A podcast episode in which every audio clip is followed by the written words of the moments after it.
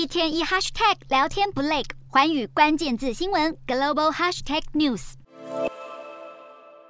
菲律宾首都马尼拉消防人员拉响防灾警报，还有人拿着大声公奔波大街小巷，警告居民们尽快撤离避难。今年第十六号超级台风诺卢，二十五日傍晚由马尼拉东北方一百公里处登陆菲律宾，夹带狂风暴雨侵袭人口稠密的吕宋岛。诺卢台风扑向菲律宾，风势无比猛烈，整个沿海地区到处可以见到疯狗浪拍打上岸，淹进市区街道的景象。菲律宾国家气象预报中心表示，诺卢台风登陆期间，风速一度高达每小时两百四十公里，是今年侵袭菲律宾威力最大的台风。目前已经夺走了五名救难人员性命，造成数百万户家庭停电，与超过八千四百多人被紧急撤离。除此之外，还有大量飞机、渡轮以及公路客运班次也被迫取消。菲律宾国家气象预报中心预计，诺卢台风接下来会经过吕宋岛西部，并在二十六日晚间到二十七日上午间移动到南海。不过，接下来的二十四小时之内，吕宋岛可能还会出现山崩、山洪爆发以及更多风灾灾情。菲国总统小马可是已经宣布，二十六日政府机关停班和学校停课，并向灾情严重地区空运物资。